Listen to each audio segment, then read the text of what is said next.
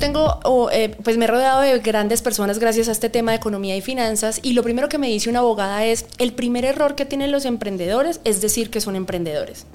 Precisamente porque emprender es solamente intentar. Y si usted quiere ser empresario, no puede intentar. Usted tiene que empezar desde cero a tomar la decisión de ser empresario. Transversal, un podcast de alternativa. Hay un tema al que todos nos gusta hablar, pero siempre nos parece eh, difícil, complicado y que nos afecta mucho el bolsillo, como es el tema de la economía. Algunos temas económicos la gente cree que no los tocan, otros creen que sí, y al final cualquier decisión que tomen, cualquiera de los valga la redundancia, tomadores de decisiones económicas macro en el país, eh, genera un golpe en el bolsillo de los colombianos, en los colombianos que somos comunes y corrientes, todos los días. Sol Suárez Jaramillo, bienvenida a Transversal de Revista Alternativa.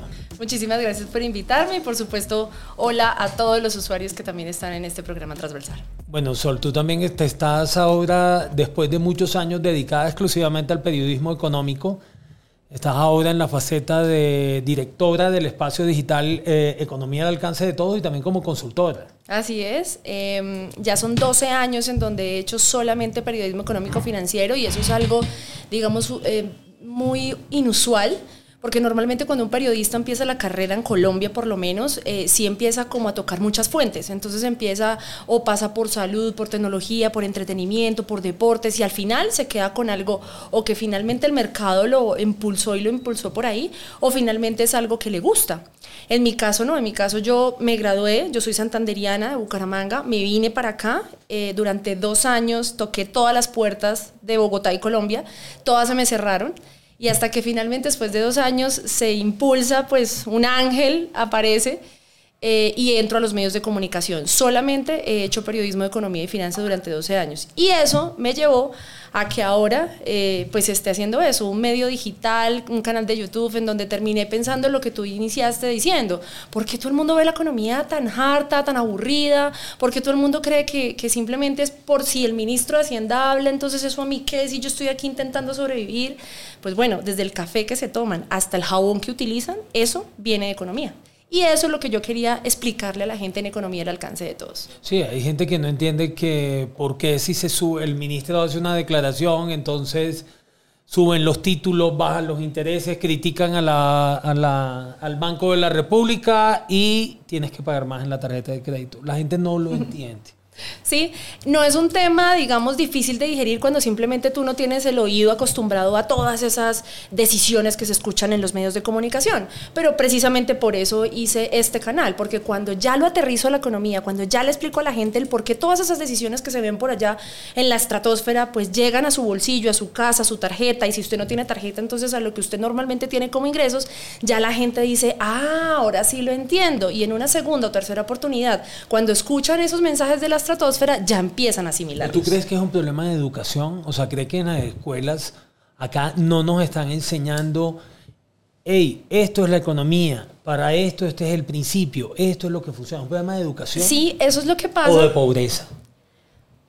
No, yo creo que es un tema de cultura. Obviamente, pues encierra todo, ¿no? Porque si tú no tienes oportunidades de estudiar y demás, pero esto es un tema cultural, te lo digo porque a mí también me pasó. Yo estudié comunicación social y periodismo y casi el 90% de mis compañeros decían, es que estudié esta carrera porque no tiene números.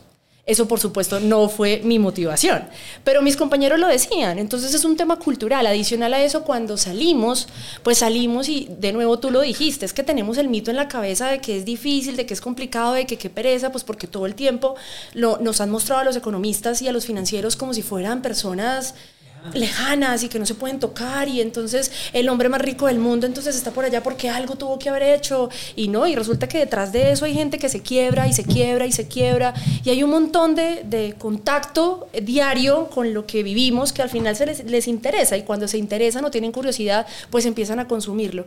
En Colombia siempre se ha venido, es, es eso, ni, en, ni en la primaria, ni en el bachillerato, ni en las universidades. Inclusive te puse el ejemplo del tema de comunicación social. Y ahí, te, interrumpo algo, y más en un país que tiene la cultura del corone, ¿no? De sí. quién coronó, porque aunque la gente no lo crea, está eh, desde los años finales de los 70, 80, 90 hasta el, hasta el día de hoy, La figura del narcotráfico es demasiado pendiente de nuestra economía y es uno de los grandes problemas de los grandes creadores de violencia y, de que la juventud cree que todo tiene que ser rápido y todo tengo que tenerlo ya. Y eso se llama la cultura del dinero fácil. Entonces, si tú tienes una tradición en el país con una cultura del dinero fácil, pues entonces, ¿por qué preocuparme en qué invertir? ¿O por qué es necesario diversificar mi portafolio? ¿O qué pasa si realmente sube una tasa de interés? Si finalmente yo salgo, hago, cojo, esto me alcanza para pagar la habitación, esto me alcanza para pagar la comida, esto me alcanza para no sé qué, o sea, para el diario vivir. Entonces al final, pues si tengo el tema del diario fácil, pues ahí lo tengo. Y es otra vez tema de cultura. No, los colombianos vivimos muy, mucho del diario. Los colombianos vivimos mucho del diario. Eh, de nuevo, esto es por varias razones. Ahí sí no lo puedo calificar en una sola. Y es porque, mm, aunque nosotros vivimos diciendo, claro, es muy difícil, no hay oportunidades y demás, de todas formas, nosotros precisamente vamos a Diego La Cuña, tenemos un, un, solo capítulo de eso, de la economía informal en mi programa de la próxima semana. Eh, pero hemos encontrado que hay muchas personas que toman esa decisión, o sea, es una decisión, no es obligación, no están sobreviviendo, están tomando la decisión consciente de que definitivamente no me quiero emplear, que definitivamente no quiero pagar impuestos, que definitivamente quiero salir y buscar lo que yo necesito y, eso significa eh, voy a montar una chaza de chicles, eso significa voy a salir a eh, que alguien me contrate para manejar un taxi, eso significa que entonces voy a salir a mirar a ver si puedo vender ropa. Eh, eh, pero, pero en general, o sea, todo lo que tú ves en la, en la economía informal, eh, varias personas lo toman por decisión. Y lo toman por decisión porque entonces cuando tú los escuchas, escuchas eh, unas versiones en donde el país no me da lo que yo necesito, las condiciones laborales pues son demasiado infrahumanas, entonces son no sé cuántas horas al día para laborar, pero al mismo tiempo me pagan poco. Pero cuando tú hables entonces con los empresarios que están contratando, ellos dicen, es que no tenemos mano de obra, la gente no estudia, la gente no se, no se capacita, la gente exige y exige y entonces hoy muchas generaciones están como, a ver, pero si Mark Zuckerberg pudo ser millonario porque entonces salió y hizo una startup, ¿por qué no puedo hacer yo una startup? Eso hablando de niveles socioeconómicos, por supuesto. Entonces hay unos que definitivamente viven en una sociedad en donde ven que su papá, su mamá y su abuelo no tuvieron oportunidades y ellos se comen el cuento que ellos tampoco van a tener esas oportunidades. Y hay una sociedad en donde dice, pues si la gente se vuelve rica con ser youtuber, pues ¿por qué no nos volvemos ricos con ser youtuber? Entonces empieza una herida o una em, grieta dentro de la sociedad y el consumismo en que se estamos debatiendo, en que ya, ya no es tanta el tema de, es que no hay condiciones, pero entonces si no hay condiciones yo tomo decisiones propias, pero entonces los que dan las condiciones dicen, pero es que ustedes no me dan las condiciones, y ahí en ese trío maligno, si se puede decir así, entra también el gobierno. Entonces el gobierno no me da garantías, el gobierno me da incertidumbre, el gobierno no sé qué hacer, entonces no, pero es que el, pueblo tiene que tener obligatoriamente empleo y entonces no nos enseñan a ser emprendedores, no nos enseñan a generar empresa, nos enseñan a estar empleados, que al final se necesita, pues porque las grandes empresas necesitan empleo. Hay dos puntos de lo que acabas de decir, pero hay algo que también que me llama la atención, tú que durante todo este tiempo has hablado con demasiados empresarios, ¿no crees que en Colombia ha llegado el momento, o sea, y después de la pandemia se creyó, bueno, algunas empresas lo hicieron, de hacer un verdadero revolcón y que la gente, aquí, aquí la gente está acostumbrada al trabajo de 8 a 12 y de 2 a 6, y es un esquema, y hay ciudades como Bogotá que colapsan el, transporte y hasta hay alcaldesas como creo que Claudia López lo dijo alguna vez para Bogotá, por favor, eh, eh, entren escalonadamente, pero lamentablemente Bogotá es una ciudad diurna entonces, la gente en la noche no tiene ni garantías ni seguridad, bueno, tampoco las tiene en el día. Y, que es un esquema que los, los, los, empresarios no han entendido. Horario, trancones, esquema, sí. O sea, de nuevo es algo que tiene que tener una decisión de muchos factores, decisiones de muchos centros económicos, decisiones de muchas personas, incluido, como tú dices, el gobierno. Eh, pero de nuevo es que siento que todo es cultural, porque mira, por ejemplo, mm, llega por ejemplo un mexicano a, Bogotá y lo primero que dicen, ellos para las reuniones o para iniciar su, su tema laboral les dicen juntas. Entonces todo el tiempo es como, pero es que no entendemos ustedes por qué tienen la primera junta a las 7 de la mañana. Y entonces uno se pregunta, sí, realmente uno por qué se levanta sin sol. O sea, en Bogotá supuestamente, o en Colombia supuestamente, eh, madruga, o sea, es decir, amanece a las 5 y 55. Pero a las 5 y 55 tú sales y realmente sales todavía de noche. Entonces ellos dicen, nosotros en México tenemos las mismas 24 horas del día para producir y nuestra primera junta es a las 10 de la mañana porque nos levantamos, tenemos el espacio para estar con nuestra familia, desayunamos, hacemos ejercicio, entonces después nos vamos y entonces dependiendo del circuito, dependiendo de los esquemas socioeconómicos, pues nos vamos acostumbrando. Entonces si tenemos así un ejemplo de esos en Colombia... Es el cuento de Colombia, país madrugador. Exacto, no, pero es que además hay estudios que lo dicen que somos el país más madrugador y menos productivo.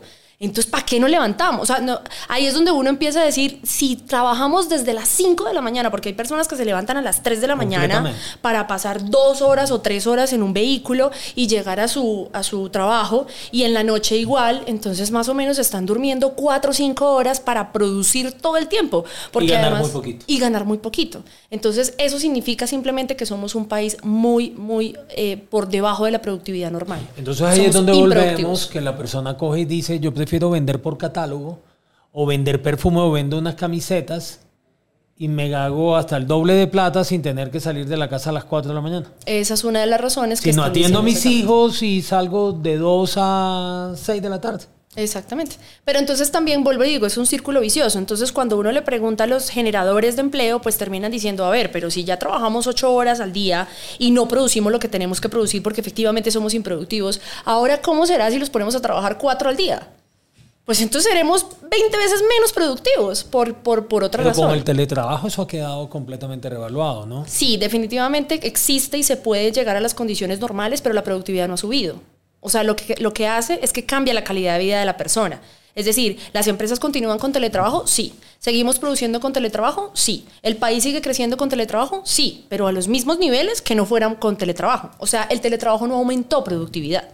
El teletrabajo simplemente ayuda a la persona a que esté más tiempo en su casa, más tiempo con su familia, más tiempo con sus seres queridos, menos trancones. Lo que hace es generarle una mejor calidad de vida a la persona. Pero desde el 2020, que hemos estado analizando la situación con el tema de la pandemia, hasta el 2024, que estamos hablando acá tú y yo, la productividad no sube. Y ese es el problema todo el tiempo cuando se define el salario mínimo en Colombia.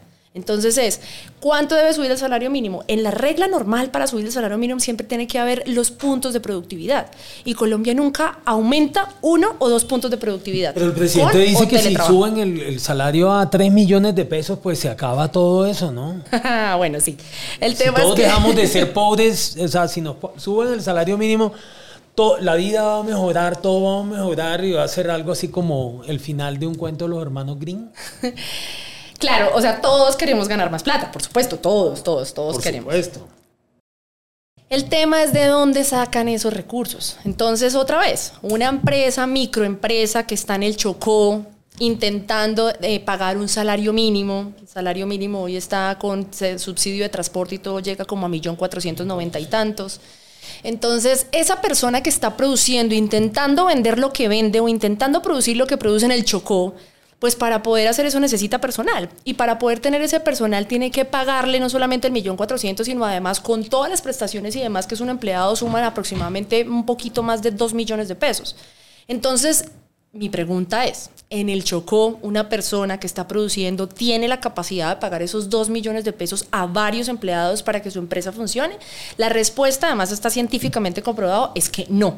Y por esa razón es que viene la informalidad o simplemente viene el debate de hacer salarios mínimos. Bueno, ahí, ahí tocas el tema, no me recuerdo cuál ministro o de qué gremio fue que salió la propuesta de hacer un salario mínimo diferencial por región. ¿no? Eso es lo que te iba a decir, porque al final es que hablar de millón cuatrocientos en Bogotá, Cali o Medellín, eh, listo, son tres ciudades, pero es que Colombia tenemos una Colombia en cada departamento.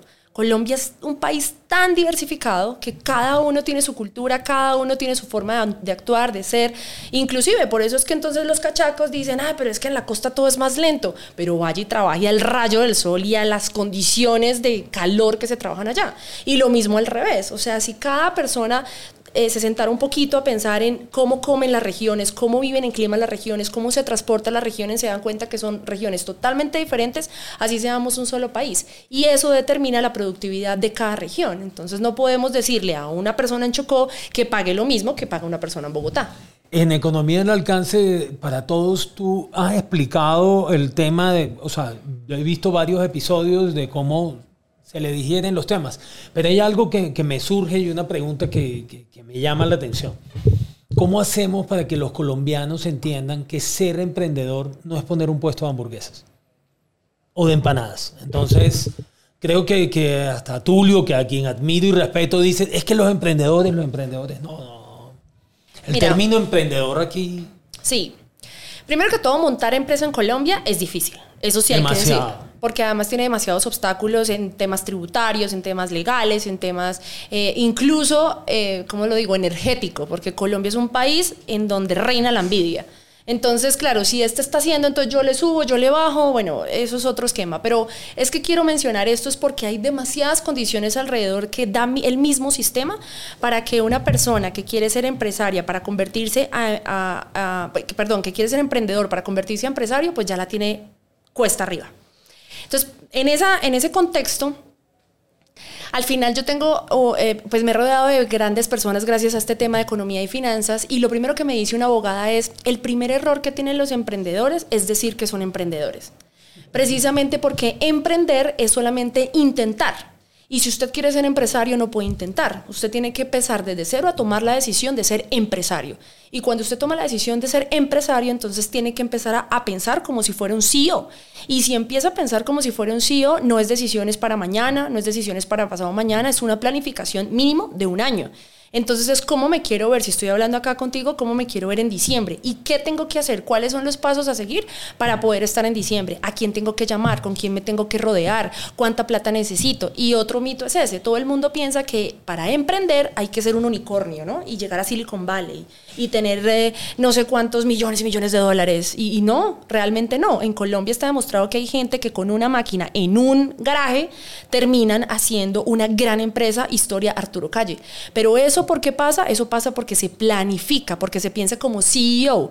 Cuando tú empiezas a pensar como emprendedor, entonces dices, bueno, no, yo emprendí eh, vendiendo empanadas y entonces como no me funcionó al tercer mes, entonces eso ya no funciona, entonces sigo con otra cosa. Y hay gente que en el intento y en el intento y en el intento, pues termina gastando un montón de plata y adicional a eso, endeudándose, pero adicional a eso, frustra su propio sueño en el sentido de, bueno, entonces vuelvo y empiezo a caer en el círculo vicioso de hacer una hoja de vida e irme a emplear. Entonces cada vez hay menos empresas, hay menos industria, hay menos productividad y más gente queriéndose emplear. Entonces, imagínate, si hacemos una cuenta de cuántas personas salen cada seis meses de las universidades queriendo encontrar empleo, yo soy una de las que digo, mira, los comunicadores sociales nos reproducimos como si fuéramos panes. Exacto, o sea, pero es una cosa, todo el mundo quiere estudiar comunicación social, todo el mundo quiere ser periodista y todo el mundo quiere ser la estrella de televisión. Aunque ahora, aunque ahora hay más abundancia de politólogos, no sé por qué. Ahora, ahora- ahora están, Pero sí, el ahora esquema están está como en, están como en cosecha los politólogos. Todos los donde uno se Sí, sí, asoma, sí, hay un politólogo, una politóloga. Es algo muy bonito. Es la nueva comunicación social. Así, así a algún politólogo no le guste, pero sí es como la nueva comunicación social. Eh, Sol, pero el tema, ahí, ahí volvemos al concepto del país. O sea, y, y tú crees que la, la clase política está ayudando con el actual clima que vemos de polarización de vainas, está, está apoyando a que seamos un mejor país, a que dejemos esa informalidad un poquito al lado, a que construyamos más, porque lamentablemente uno ve diseños como el de la reforma laboral de la ministra y todo baja en- encasillado como un gran sindicato logrando prebendas, pero no veo facilidades para que haya más empresarios en el país. Bueno, hay algo maravilloso en la economía y es que intentamos ser un poco mm, objetivos imparciales con la política. Ok. Y voy a intentar hacer eso con esta respuesta. Independientemente de cuál sea el gobierno de turno, no importa si es de derecha, de izquierda, no importa, definitivamente lo que sí es necesario que se tengan en las decisiones eh, son personas técnicas. Porque cuando tú tienes una persona técnica, son personas que leen los datos, que leen los estudios, pero adicional a eso, que lee la trazabilidad de la economía. La economía normalmente es cíclica. Entonces tú sabes cuando hay este revolcón qué puede pasar y en qué momento vuelve y juega. Y por eso es que uno normalmente escucha, es que la inflación sí iba a bajar y iba a bajar en tanto tiempo. Eso no es porque hagan pronósticos y, y bolas de cristales, sino porque efectivamente como hay un ciclo, entonces ya los economistas o los financieros en- entienden cómo funciona cada cosa. Cuando uno entiende esto, pues entonces tú tienes personas técnicas en los diferentes ministerios y tienes personas técnicas que saben cómo funciona el país y cómo debe funcionar. Ahí mismo tienes que relacionar a las personas de manera social, es decir, no solamente son personas robots que tienen los números en la cabeza, sino también hay que salir a las calles para mirar cómo vive Colombia. Otra vez, conocer las regiones del país para mirar cómo vive Colombia, porque no se puede tomar decisiones desde un escritorio solo basado en números. Cuando tú funcionas, eh, fusionas perdón, esas dos cosas, entiendes cómo funciona el país y así es como se puede redactar una reforma. Pero lo que normalmente pasa es que entonces se redacta una reforma pensando solo en los números o se redacta solo una reforma pensando en el lobby de las personas que lo hacen o se redacta solo una persona dependiendo de los egos y de lo que yo quiero y yo quiero cambiar el país, entonces como yo lo quiero cambiar se va a hacer así punto, cuando la economía no da para hacer eso que se está diciendo. Y esa es la razón por la cual entonces empieza a dividirse el país, entonces unos dicen que sí estamos de acuerdo, otros dicen que no, y adicional a eso entonces empieza a entrar la política como tú lo mencionas, y entonces ya ni siquiera es por temas otra vez de conciencia social y de conciencia numérica en datos, sino es tema a quién sigo.